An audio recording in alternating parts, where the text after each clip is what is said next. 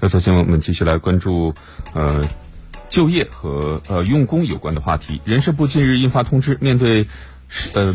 对面向社会开展的与技能人员和专业技术人员相关的呃技术技能类培训评价。发证活动进行专项治理。那么根据了解呢，专项治理主要包括以下情况：第一呢，是否存在违规使用有关字样和标志等情况；是否违规使用“中华人民共和国”“中国”“中华”“国家”“全国”和职业资格、岗位合格证、凭证啊、专业技术职务等字样；是否违规使用国徽、政府部门的。呃，徽标等标识以及与上述相关或易产生歧义和误导的字样、图案或水印，是否违规使用本机构以外的其他部门或单位的标识等？第二呢，是是否存在虚假或者夸大宣传等情况，有无假借行政机关的名义或者使用“中华人民共和国”“中国”“中华”“国家”“全国”。某某部、原某某部和包过等字样进行培训、评价、发证活动宣传等。第三呢是是否存在违规培训、违规收费等情况，